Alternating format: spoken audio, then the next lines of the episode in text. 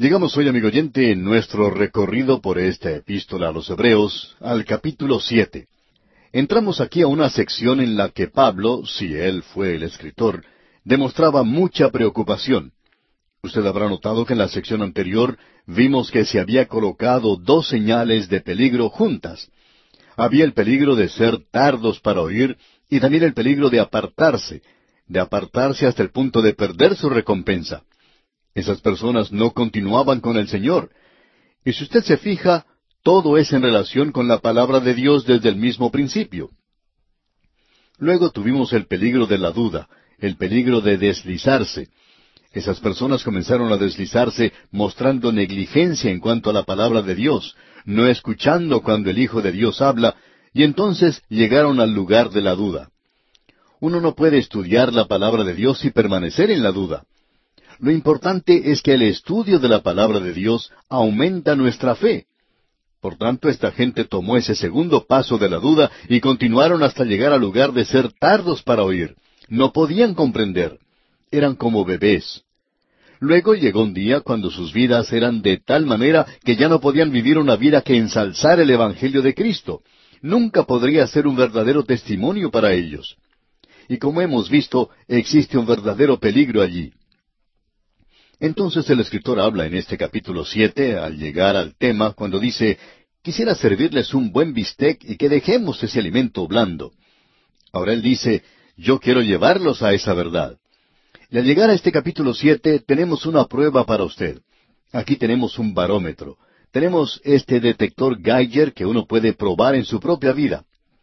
Ahora, ¿qué es lo que significa este capítulo? En realidad, todo el resto de la epístola a los hebreos para usted, amigo oyente porque ahora hemos llegado a este tema y es un tema que en realidad ha sido descuidado en la iglesia, aún en las iglesias evangelísticas, al hablar tanto en cuanto a la muerte y la resurrección de Cristo. Y eso es algo maravilloso, por supuesto. Pero amigo oyente, debemos continuar avanzando hacia un Cristo viviente, que en este mismo instante se encuentra a la diestra de Dios. Si Él resucitó de entre los muertos, Él se encuentra en algún lugar hoy y Él está a la diestra de Dios y tiene un ministerio allí para nosotros. La realidad de ese ministerio es lo que va a probar nuestra vida espiritual.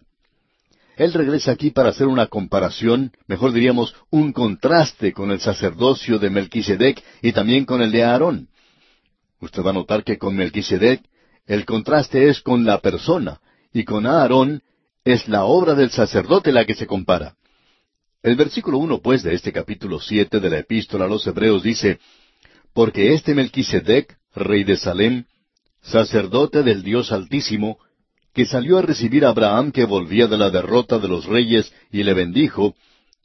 Ahora aquí tenemos algo muy importante de notar de nuestra parte y queremos que usted se dé cuenta de esa primera palabra con la que Pablo comienza, esa palabrita que es como un cemento que une y mantiene aquello que ha sido dicho antes y que habla de lo que vendrá.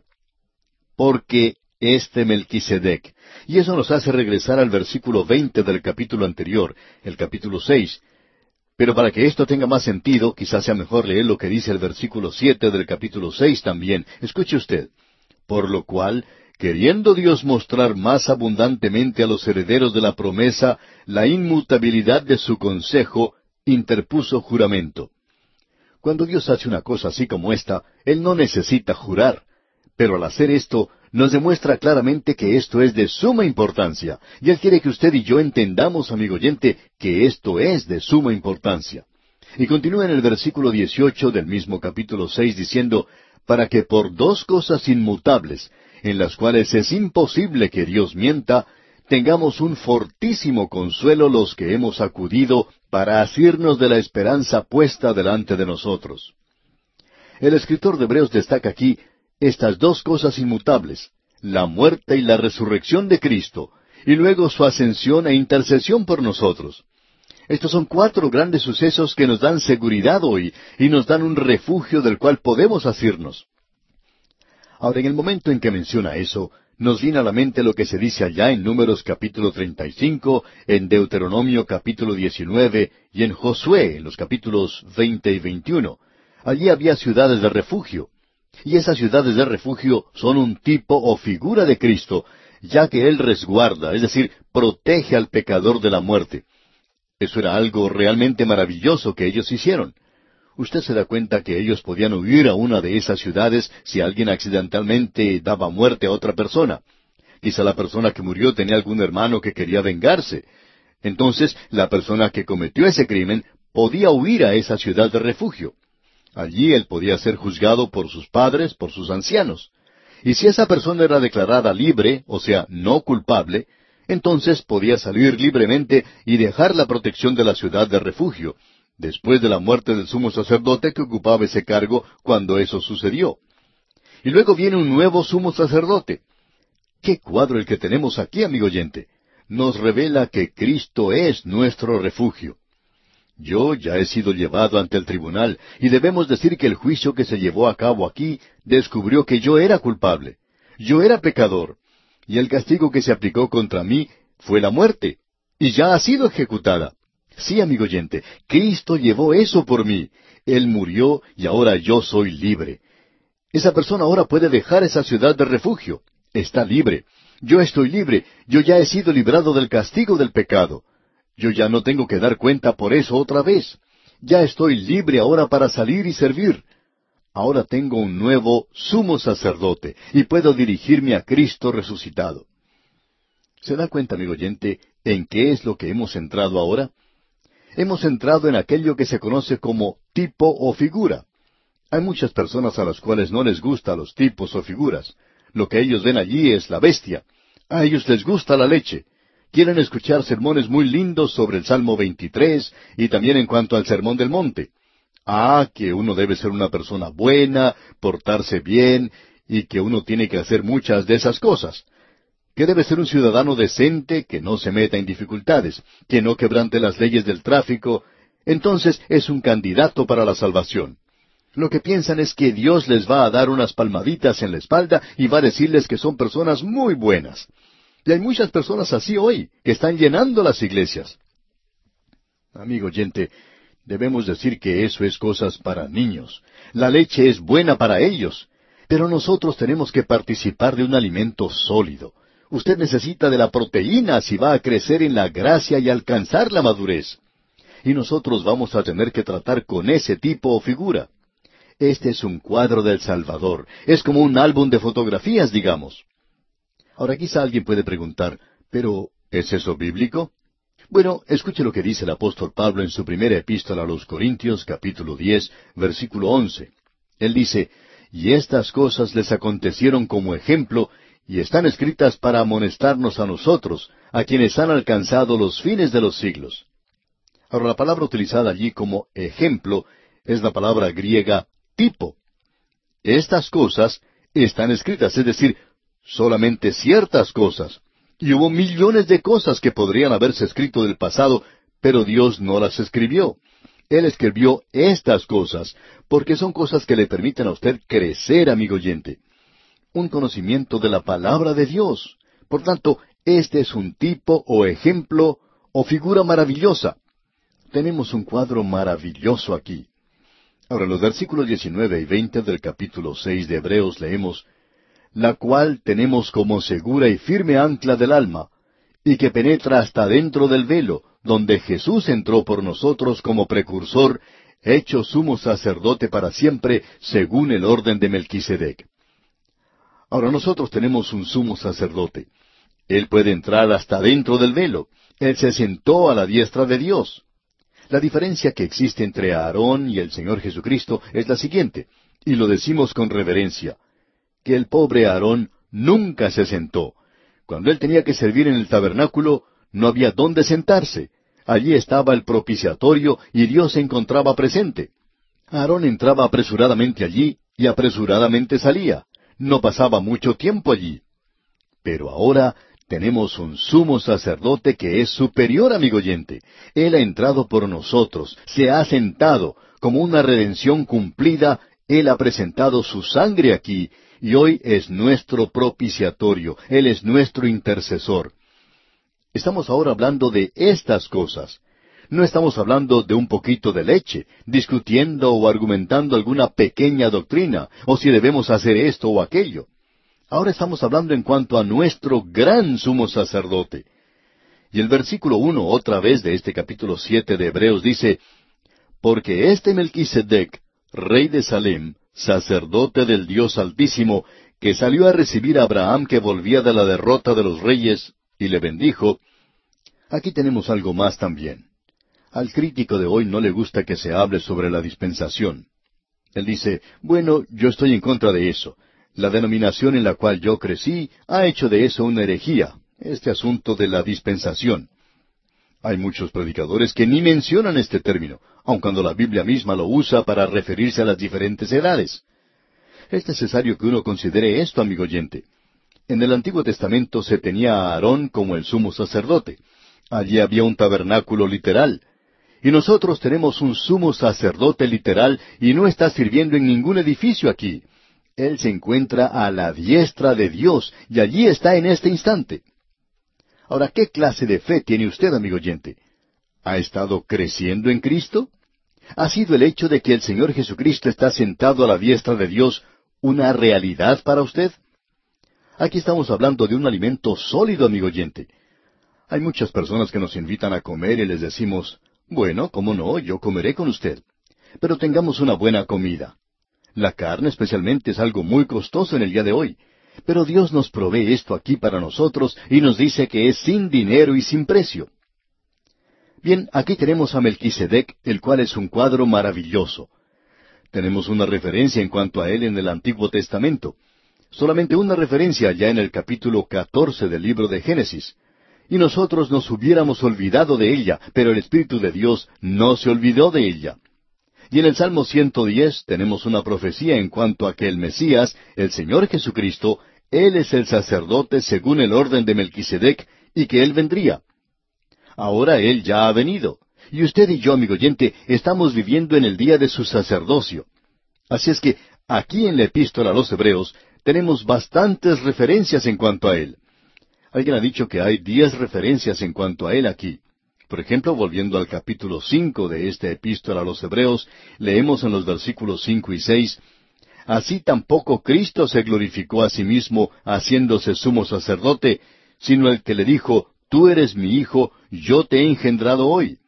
Como también dice en otro lugar, Tú eres sacerdote para siempre, según el orden de Melquisedec. Luego en el versículo diez de este mismo capítulo cinco de Hebreos leemos, y fue declarado por Dios sumo sacerdote según el orden de Melquisedec. Luego en el capítulo seis, versículo veinte dice, donde Jesús entró por nosotros como precursor, hecho sumo sacerdote para siempre, según el orden de Melquisedec. En el capítulo siete vamos a hablar nuevamente en cuanto a él. Y en el primer versículo ya leímos, pero vamos a leerlo otra vez. Dice, porque este Melquisedec, rey de Salem, sacerdote del Dios Altísimo, que salió a recibir a Abraham que volvía de la derrota de los reyes y le bendijo, la clave de este capítulo siete la encontramos en el versículo diecisiete de este capítulo donde leemos, pues se da testimonio de él, tú eres sacerdote para siempre, según el orden de Melquisedec. Vamos a observar a Cristo como sacerdote, según el orden de Melquisedec. Eso quiere decir que necesitamos saber todo lo que podamos en cuanto a Melquisedec. Ya hemos hablado en cuanto a él anteriormente. Aquí vemos varias cosas que se dicen en cuanto a él. En los primeros tres versículos del capítulo siete vemos a Cristo como sacerdote perpetuo porque Él es después de Melquisedec. Y luego en los versículos cuatro al veintidós tenemos a Cristo como sacerdote perfecto. Luego tenemos los versículos veintitrés al veintiocho. Allí se presenta a Cristo perpetuo en su persona, un sacerdote en perpetuo y perfecto estado. Ahora estamos observando el sacerdocio de Cristo, y esa es la obra de Cristo que encontramos descuidada hoy en gran manera en la iglesia. Bien, volvamos ahora al capítulo catorce de Génesis. Queremos observar este capítulo porque allí se nos dice mucho de lo que ya hemos dicho aquí. El sobrino de Abraham, Lot, se había ido a vivir a Sodoma. Y luego vemos que en ese capítulo catorce de Génesis se registra algo que es bastante destacado. Tenemos allí la primera guerra. Allí se presenta a los reyes del Oriente. Ellos se habían unido en una confederación y juntos se dirigieron contra los reyes del Occidente, es decir, aquellos que estaban alrededor del Mar Muerto. Y los que vinieron del Oriente lograron la victoria. Ellos estaban llevando a la gente como esclavos, así como también tomaron las riquezas de las ciudades como botín. Se le informó de esto a Abraham, de que su sobrino Lot había sido llevado cautivo.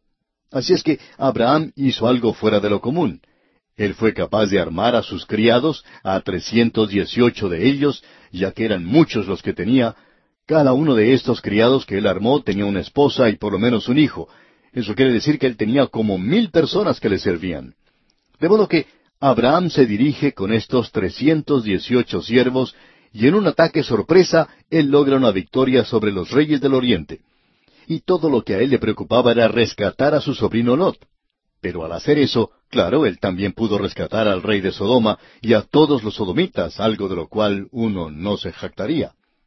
Ahora, en el versículo 17 de ese capítulo 14 de Génesis se nos dice, Cuando volvía de la derrota de Kedorlaomer y de los reyes que con él estaban, salió el rey de Sodoma a recibirlo al valle de Sabe, que es el valle del rey. Debemos decir que Abraham se encuentra en un grave peligro aquí porque el rey de Sodoma y Gomorra le va a hacer una oferta que podría hacerle un aliado de ellos. Y Abraham se encontraba separado de ellos. Y luego leemos algo que es verdaderamente sorprendente en el versículo 18, donde dice, Entonces Melquisedec, rey de Salem y sacerdote del Dios Altísimo, sacó pan y vino. Se supone que Salem era Jerusalén, pero nosotros no creemos que eso sea cierto. Salem no es un lugar. La palabra Salem significa paz.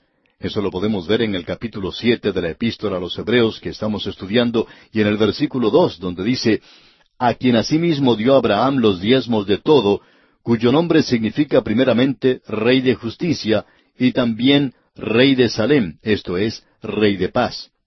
No dice allí que él es rey de Jerusalén, sino que es rey de paz. Este es un hombre que podía hacer la paz en aquel día. Eso es lo importante en cuanto a este hombre Melquisedec. Él es el rey de Salem. Estamos seguros que él tendría algún lugar donde vivir, pero eso no quiere decir que era Jerusalén. Puede ser cualquier otro lugar. Él es rey de paz y también es algo más. Él es sacerdote del Dios Altísimo. Y también es el rey de justicia, ya que eso es lo que significa Melquisedec. Melec es una palabra hebrea que significa rey y Sedec significa justicia. Jeremías nos habla de Jehová, justicia nuestra, allá en el capítulo 33, versículo 16. Así es que aquí tenemos a este rey de paz, y él es rey de justicia, y él es un sacerdote del Dios Altísimo. Usted no va a quedar en la oscuridad por mucho tiempo, amigo oyente. Él es el sacerdote del Dios Altísimo. Lo interesante de todo esto es que él salió a encontrarse con este hombre Abraham, y lo que él hace es presentar pan y vino. Aquí se encuentran estos dos patriarcas, Melquisedec y Abraham, celebrando la cena del Señor, y ellos están mirando hacia el futuro, a la venida de Cristo, unos dos mil años antes de que Cristo viniera. Usted y yo nos reunimos hoy a participar del pan y del vino y miramos hacia atrás, hacia la venida de Cristo a este mundo hace más de dos mil años. Así es que estos dos hombres están celebrando la cena del Señor. Ahora no me pida que le explique esto, amigo oyente, porque no lo puedo hacer. Simplemente lo destaco. Esto es algo ante lo cual nos encontramos contemplando en admiración y adoración. Aquí es donde la fe camina por lugares muy elevados. Aquí es donde tenemos ese alimento sólido del cual hablamos anteriormente. Solo Dios puede hacer esto algo real y verdadero para nuestros corazones. Bien, amigo oyente, continuaremos hablando de este asunto, Dios mediante, en nuestro próximo programa. Continuamos hoy, amigo oyente, nuestro viaje por esta epístola a los Hebreos. Y hoy vamos a comenzar leyendo los versículos dos y tres del capítulo siete que comenzamos en el programa anterior. Recuerde usted que estábamos hablando de Melquisedec, y en estos versículos dos y tres leemos, a quien asimismo dio Abraham los diezmos de todo, cuyo nombre significa primeramente Rey de Justicia y también Rey de Salem, esto es, Rey de Paz, sin padre, sin madre, sin genealogía, que ni tiene principio de días ni fin de vida, sino hecho semejante al Hijo de Dios, permanece sacerdote para siempre. Ahora Melquisedec es un tipo de Cristo. Él va a representar al Señor en varias formas diferentes. Él es el Rey de paz, el Rey de justicia. El Señor Jesucristo es un rey, es un rey justo. Él fue hecho justicia para nosotros. Melquisedec también es sumo sacerdote del Dios Altísimo. Y el Señor Jesucristo es nuestro gran sumo sacerdote. Ahora Melquisedec es un cuadro de Cristo y un tipo en otra manera. El Señor Jesucristo viene de la eternidad y va a la eternidad. No tiene ni principio ni tiene fin. Él es el principio y Él es el fin. Uno no puede ir más allá de Él en el pasado y no puede ir más allá de Él en el futuro. En Él se reúne todo el tiempo y toda la eternidad. Ahora, ¿cómo vamos a poner a un hombre ocupando un lugar como este? Bueno, lo tenemos en un libro, en el libro de Génesis. El libro de Génesis es un libro que da los antecedentes de las personas, y allí está Melquisedec. Allí se lee que Adán engendró a fulano de tal, y fulano de tal engendró a fulano de tal, y así sucesivamente. Ahora Abraham engendró a Isaac, Isaac engendró a Jacob y Esaú, y éste engendró a este otro, y así sigue la genealogía de las familias en ese libro de Génesis. Ahora este hombre, Melquisedec, en un libro donde se presentan las genealogías, simplemente aparece en las páginas de las escrituras provenientes de un punto desconocido y entra a todo lugar y luego sale de las páginas de las escrituras hacia un punto también desconocido y ya no le vemos más. Existe una profecía en el Salmo 110 y estamos ahora en su interpretación, y él es un cuadro de Cristo en el sentido de que es el Dios eterno. Nos referimos, por supuesto, al Señor Jesucristo. Y Él es un sacerdote porque Él es el Hijo de Dios, y es sacerdote continuamente, es decir, que continúa siendo sacerdote. No habrá ningún cambio en su sacerdocio. Regresemos otra vez a observar a Melquisedec. Él apareció en el momento necesario, en el momento exacto. Abraham va a ser probado y necesita de alguien que le anime, que le dé fuerzas. Y el sacerdote se presenta ante él con pan y vino. Y él era un sacerdote del Dios Altísimo. Esta es la primera ocasión en que es llamado el Dios Altísimo. Eso será usado más adelante varias veces. También va a ser citado aquí. En este capítulo en particular se nos dice que Él es el Dios Altísimo, es decir, que es el Dios de la creación, que es el Dios de todas las cosas. Esto va a destacarse aquí de una manera muy prominente, porque el rey de Sodoma vino a Abraham con una proposición. Él le dijo, Abraham, fue algo muy bueno eso de rescatar a Lot y al resto de la gente, y nosotros estamos muy agradecidos por eso. Y sabemos que tú no quieres tener a esa gente como esclavos. Entréganos pues a la gente, tú puedes guardarte el botín, porque según el código de Hammurabi en aquel día, la ley de la guerra, indicaba que el botín pertenecía a Abraham. Por tanto, tú te lo puedes guardar. Es tuyo, Abraham. Pero Abraham le contesta, yo no voy a hacer eso, porque tú ni siquiera me puedes dar una correa para un zapato ni siquiera me podrías dar un hilo. Amigo oyente, Abraham está diciendo que no va a recibir absolutamente nada de este hombre. Y luego Dios le dice a Abraham, y tu galardón será sobremanera grande. Ahora el Señor Jesucristo es un gran sumo sacerdote. Él nos ministra hoy. Amigo oyente, hablando francamente, si Él no le está sirviendo, no le está ministrando a usted, y si Él no está bendiciendo su corazón y su vida, es porque usted aún es un bebito, Usted no ha crecido. Usted no ha entrado en esta gran verdad que tenemos aquí. ¿Qué piensa usted de esto, amigo oyente? ¿Qué piensa usted, amigo creyente?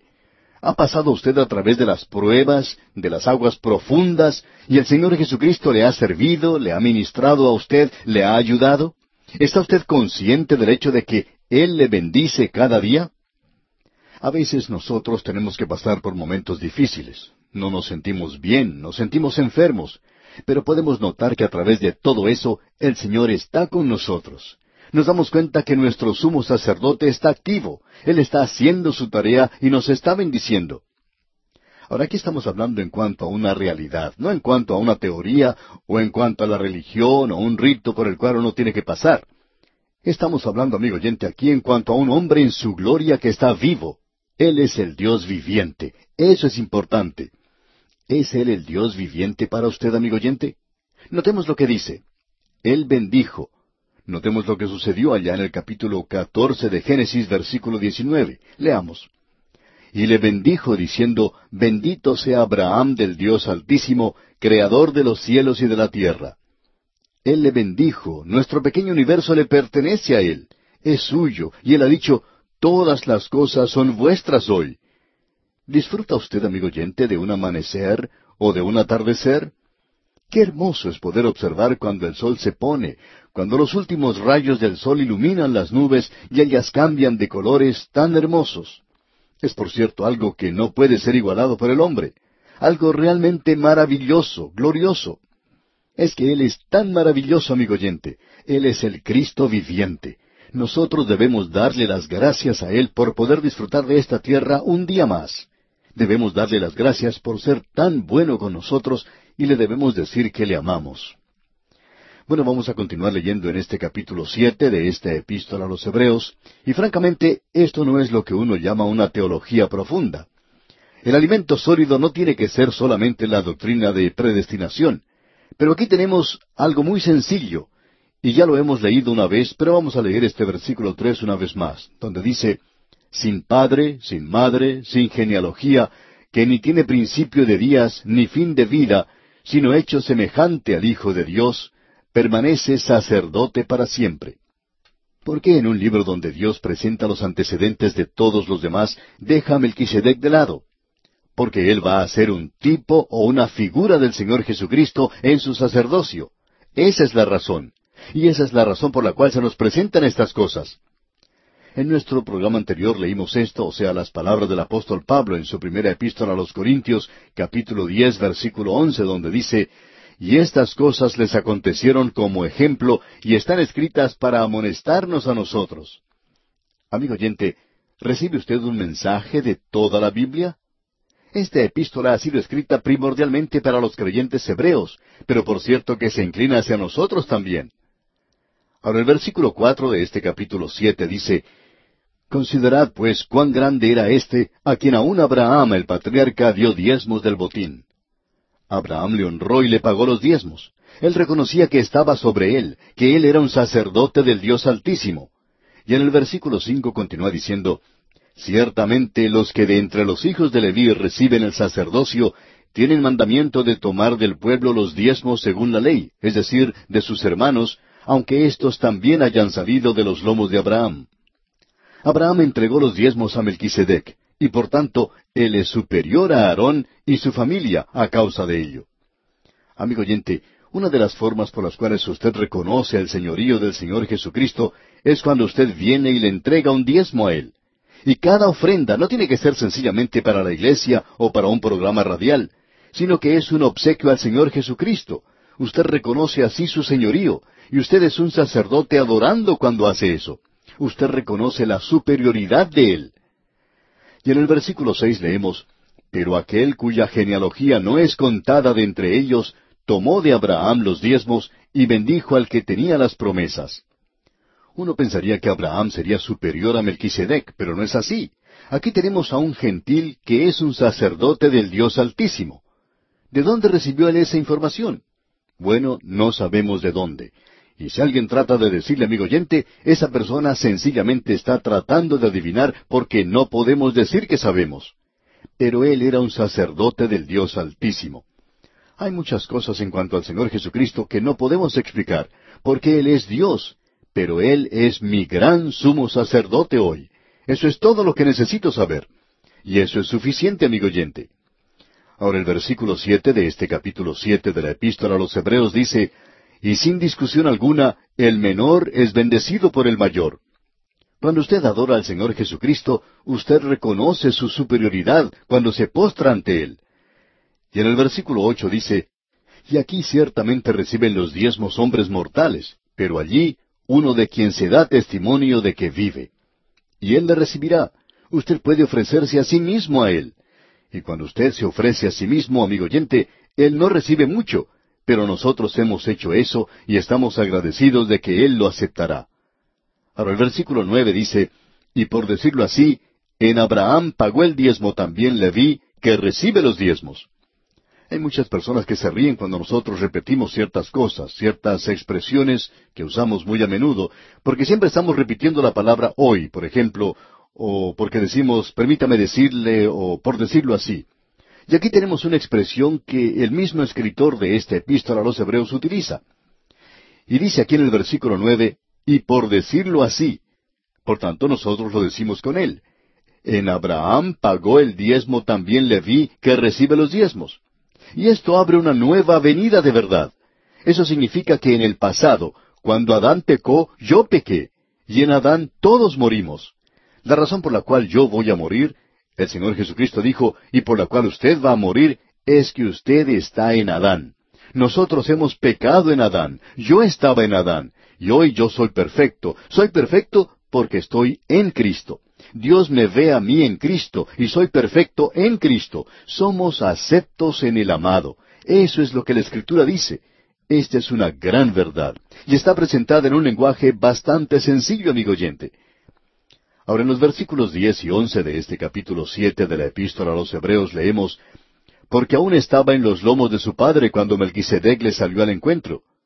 Si pues la perfección fuera por el sacerdocio levítico, porque bajo él recibió el pueblo la ley, ¿qué necesidad habría aún de que se levantase otro sacerdote según el orden de Melquisedec y que no fuese llamado según el orden de Aarón?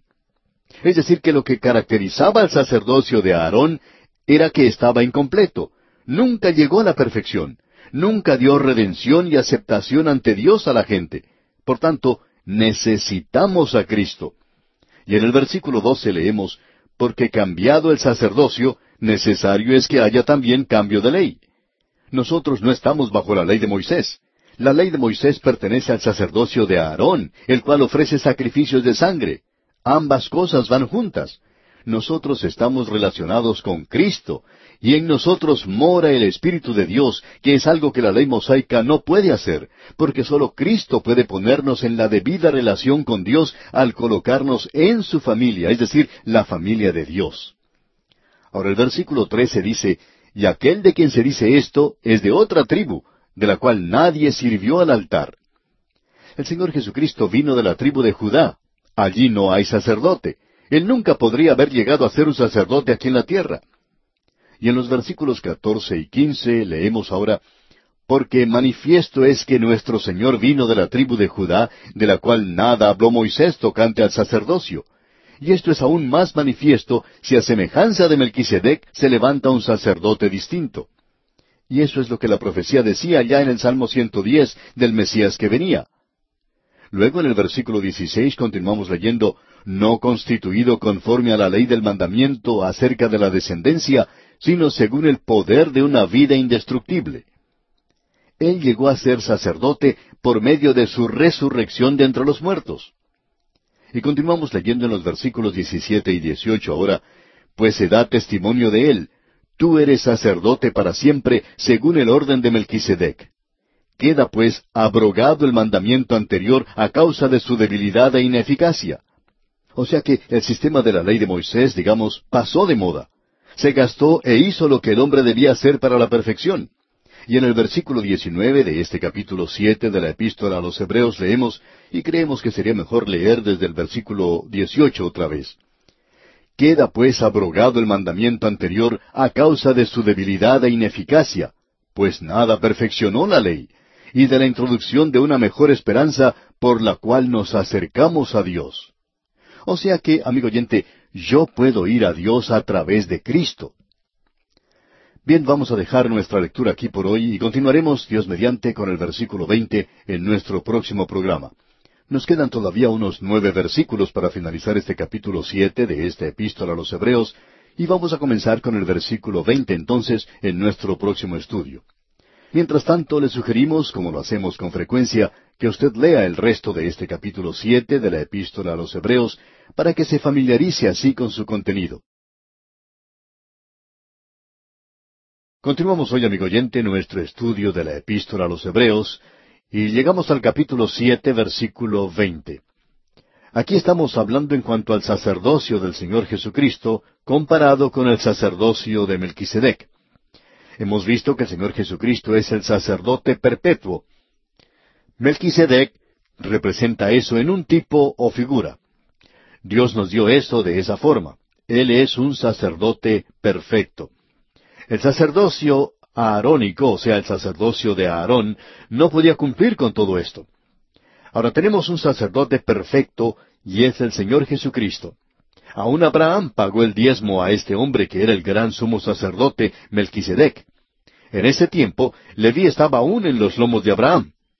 Usted y yo estamos en Cristo ahora, Pero estábamos en Adán en el mismo principio, allá en el jardín de Edén. Allí pecó Adán y yo pequé. Lo que Adán hizo, lo hice yo. En Adán todos morimos y en Adán todos hemos pecado. Le damos gracias a Dios que lo hizo de esa manera porque ahora Él puede proveer una salvación para nosotros y basándose en eso nos saca de Adán y nos coloca en Cristo. El apóstol Pablo en su segunda epístola a los Corintios capítulo cinco versículo diecisiete habla De modo que si alguno está en Cristo, nueva criatura es. Las cosas viejas pasaron, he aquí todas son hechas nuevas. Ya no estamos más unidos a Adán, sino que ahora estamos unidos a Cristo, al Cristo viviente. Esta sección que estamos observando presenta un contraste que consideramos ya en nuestro programa anterior. Tenemos el contraste de dos sacerdocios. Uno es un sacerdocio basado en la ley, el otro es un sacerdocio basado en el poder. La ley restringe, pero el poder capacita. El sacerdocio de Aarón era un sacerdocio basado en mandamientos, era algo externo. Solo untaba la religión en el exterior. Ahora tenemos un sacerdocio que nos da vida, que es interno, no externo. El sacerdocio de Aarón era un sacerdocio carnal, tenía que ver con las cosas de la carne. Ahora tenemos un sacerdocio sin fin, nos da vida eterna. El anterior era un sacerdocio que cambiaba. El que tenemos ahora no cambia jamás. En el otro había una debilidad y falta de beneficio. Pero eso ha sido cambiado ahora. Somos elevados a Dios. Nada había perfecto en el otro. Ahora tenemos una mejor esperanza. Y leemos aquí en los versículos veinte y veintiuno de este capítulo siete de Hebreos, y esto no fue hecho sin juramento, porque los otros ciertamente sin juramento fueron hechos sacerdotes, pero éste con el juramento del que le dijo, juró el Señor y no se arrepentirá, tú eres sacerdote para siempre, según el orden de Melquisedec. De paso, digamos que eso se encuentra también en el Salmo 110, y es una profecía de que el Mesías, el Señor Jesucristo, estaría en la línea de Melquisedec como sacerdote. Eso se nos dice aquí con este lenguaje que utilizó el escritor de la epístola a los Hebreos al cual se está refiriendo. Ahora en el Salmo 110, versículo 4 leemos, Juró Jehová y no se arrepentirá. Tú eres sacerdote para siempre, según el orden de Melquisedec. Bien, eso es lo que hace del sacerdocio de Cristo algo superior, por la sencilla razón de que el sacerdocio de Cristo descansa no solo en la palabra de Dios, sino en el juramento de Dios. Todo lo que uno tiene en el Antiguo Testamento es que la tribu de Leví fue tomada para esto. Allí no se dio ningún juramento. Simplemente fueron separados para esta función en particular. Y ahora aquí en el versículo 22 de este capítulo 7 de la epístola a los Hebreos dice, Por tanto, Jesús es hecho fiador de un mejor pacto. Así es que ahora no solo tenemos un sacerdocio mejor en Melquisedec, sino que es un pacto mejor. Veremos esto en el capítulo ocho. Con esto vamos a avanzar hasta el capítulo diez. Cristo es nuestro sumo sacerdote. Él sirve y asiste en un santuario que es superior por un pacto mejor, hecho de promesas mejores. Así es que el sacerdocio del Señor Jesucristo es superior en todo aspecto. Él dice eso. Por tanto, Jesús es hecho fiador de un mejor pacto. Y en el versículo 23 leemos, y los otros sacerdotes llegaron a ser muchos, debido a que por la muerte no podían continuar. Es decir, que el sacerdocio que usted tiene en el Antiguo Testamento siempre concluía por la muerte. Aarón murió de la misma manera en que murió Moisés.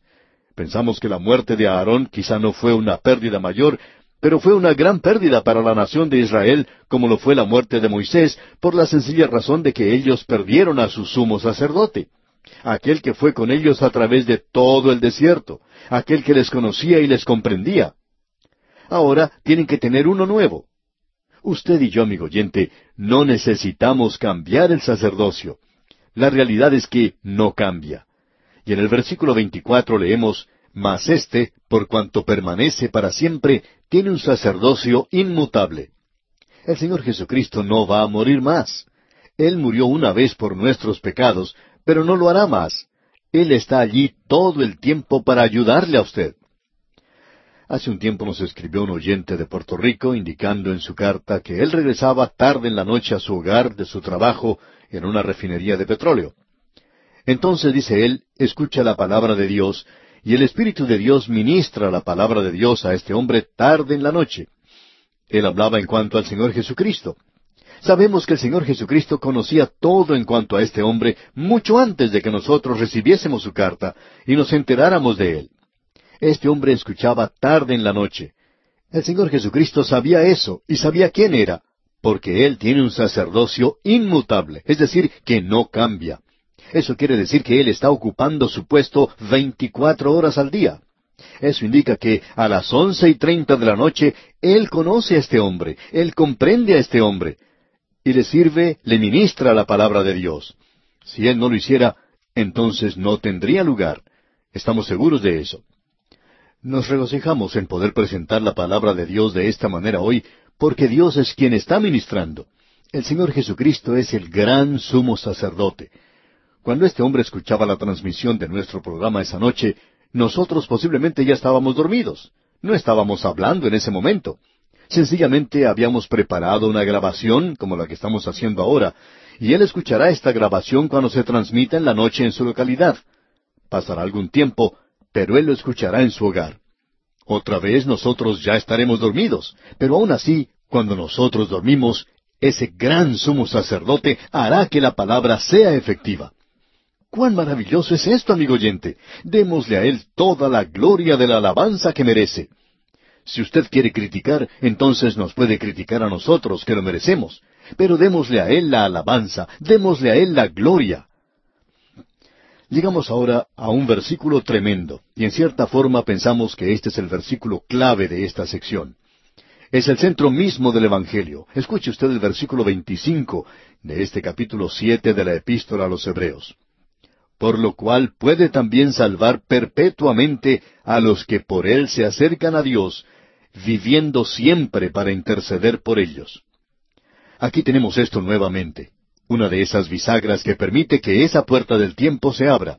Esa pequeña bisagra abre esa gran puerta hacia lo que ha sucedido en el pasado y hacia lo que vendrá en el futuro. Leamos otra vez este versículo 25. Por lo cual puede también salvar perpetuamente a los que por él se acercan a Dios, viviendo siempre para interceder por ellos.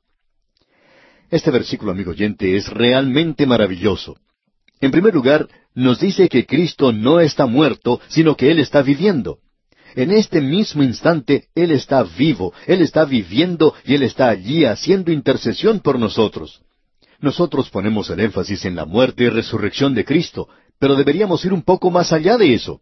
Tenemos mucho que ver con un Cristo viviente hoy. Ya no le conocemos a Él en la carne, le conocemos a Él como nuestro gran sumo sacerdote a la diestra de Dios. Amigo oyente, eso es lo que necesitamos hacer hoy. Debemos poner nuestra énfasis en eso. Él murió aquí para salvarnos, pero Él vive allá para mantenernos salvos. Él puede continuar salvándole y Él salva hasta lo sumo. Eso quiere decir completa, eternamente. Él puede salvarnos completamente y además de manera perfecta. Cuando Él decide realizar una tarea, bueno, Él es el gran pastor que hasta este mismo instante jamás ha perdido un solo cordero y nunca llegará a perder uno. ¿Pertenece usted, amigo oyente, a su redil? Quizá usted piensa que puede perderse hoy, pero si usted le pertenece a Él, pertenece a su redil, entonces Él está allá arriba, intercediendo por usted. Ahora aquí se nos dice que Él intercede por nosotros. Eso indica que Él está interviniendo por nosotros. El apóstol Pablo escribiendo en su epístola a los Romanos capítulo cinco versículo diez dice, Porque si siendo enemigos fuimos reconciliados con Dios por la muerte de su Hijo, mucho más, estando reconciliados, seremos salvos por su gracia. Y el apóstol Juan escribió en su primera epístola capítulo dos versículo uno, Hijitos míos, estas cosas os escribo para que no pequéis.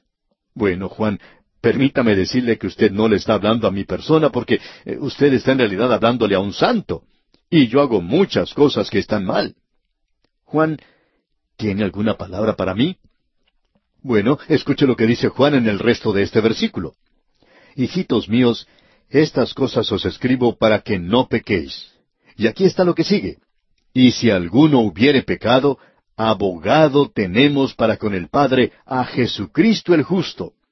Así es que nosotros tenemos a alguien que nos defienda, tenemos un refugio, tenemos un abogado con el Padre, Cristo Jesús el justo. Todo lo que Él hace, lo hace bien. Todo lo que Él hace es justo. Nosotros seremos salvos por su vida. Cuán maravilloso, amigo oyente, es saber que tenemos a un Cristo viviente. Usted no está solo, amigo oyente. Cuando nosotros nos ponemos a llorar y a clamar que tenemos algún problema, que estamos solos y que nadie nos ayuda, eso es asunto de niños, de chiquillos. ¿A quién iremos? Amigo oyente, ¿qué cree usted que Él está haciendo allá arriba? ¿No se da cuenta usted de que Él está allá para que usted pueda encontrar ayuda en Él? En una ocasión, un hombre abandonó a su esposa y se fue a vivir con otra mujer. La esposa abandonada fue a visitar a esa otra mujer para ver si podía hacerle cambiar de forma de pensar, pero no fue así. Ella quería seguir adelante y así fue como sucedió. Así es que esta pobre mujer abandonada, esa pobre madre, cuando regresaba a su hogar acompañada del pastor, prácticamente se acostó en el suelo del automóvil y comenzó a llorar y a clamar diciendo, Oh Dios, ¿por qué me has abandonado? Pero para cuando llegó a su casa ya se había consolado un poco. Ella pidió disculpas por lo que había dicho y añadió, Siento mucho haber dicho que Dios me había abandonado. No creo que haya hecho eso. Y el pastor le contestó, Usted puede estar segura de una cosa, que Él vive para siempre y que Él intercede por usted. Aun cuando nosotros no seamos fieles, Él siempre es fiel para con nosotros. Amigo oyente, es algo maravilloso saber que Él está allí. Y ahora el versículo 26 de este capítulo 7 de la epístola a los Hebreos dice, Porque tal sumo sacerdote nos convenía, santo, inocente, sin mancha, apartado de los pecadores y hecho más sublime que los cielos. Aquí tenemos varias cosas que son totalmente maravillosas. Cuando aquí dice que Él nos convenía, en realidad significa que Él es exactamente lo que necesitamos para nuestras necesidades. Cristo es lo que nosotros necesitamos. Él es aquel que responde exactamente a nuestras necesidades. Usted no podría tener a alguien mejor que Él. Ahora aquí se nos dice que Él es santo, y eso es en relación con Dios. Él es el santo, Él es el inocente. Eso indica que Él está libre de toda maldad, libre de astucias o mañas. Cuando Cristo le libra a usted porque ha pecado, no es porque Él haya sido un abogado muy astuto, lo hace porque Él fue quien pagó absolutamente el castigo del pecado por usted. Y ese castigo ya ha sido pagado. Ahora, Él es sin mancha. Eso indica que Él está libre de cualquier impureza moral. Amigo oyente, no interesa lo que usted piensa en cuanto a la literatura blasfema. Hay una cosa que es segura y que la Biblia presenta claramente, de que Jesucristo estaba libre de toda impureza moral. Y no solo eso, sino que era apartado de los pecadores. Él fue como nosotros, pero no fue tal cual como nosotros. Él podía mezclarse con los pecadores y ellos no se sentían incómodos en su presencia, pero él no era uno de ellos. A él le acusaron de que él se reunía con publicanos y pecadores. Por cierto que así fue, pero él no era uno de ellos. Él era apartado de los pecadores. Y en el versículo 27 continuamos leyendo, que no tiene necesidad cada día, como aquellos sumos sacerdotes, de ofrecer primero sacrificios por sus propios pecados y luego por los del pueblo, porque esto lo hizo una vez para siempre, ofreciéndose a sí mismo. Si fuera necesario que el Señor Jesucristo regresara y muriera por usted otra vez, amigo oyente, Él lo haría. Él regresaría uno hoy mismo. Pero Él no regresará a morir por usted hoy, amigo oyente, porque Él murió ya una vez. En el Antiguo Testamento se realizaba sacrificios continuamente, y pensamos que eso llegó a ser algo quizá cansador. Estamos seguros que muchas veces el sacerdote se encontraba con alguna persona que venía a hacerse lavar los pies y las manos, y podemos creer que uno de ellos le podía decir al otro, ¿Cuántas veces ha estado usted hoy aquí? Y él le contestaría, Bueno, no sé, quizá he venido como doce veces.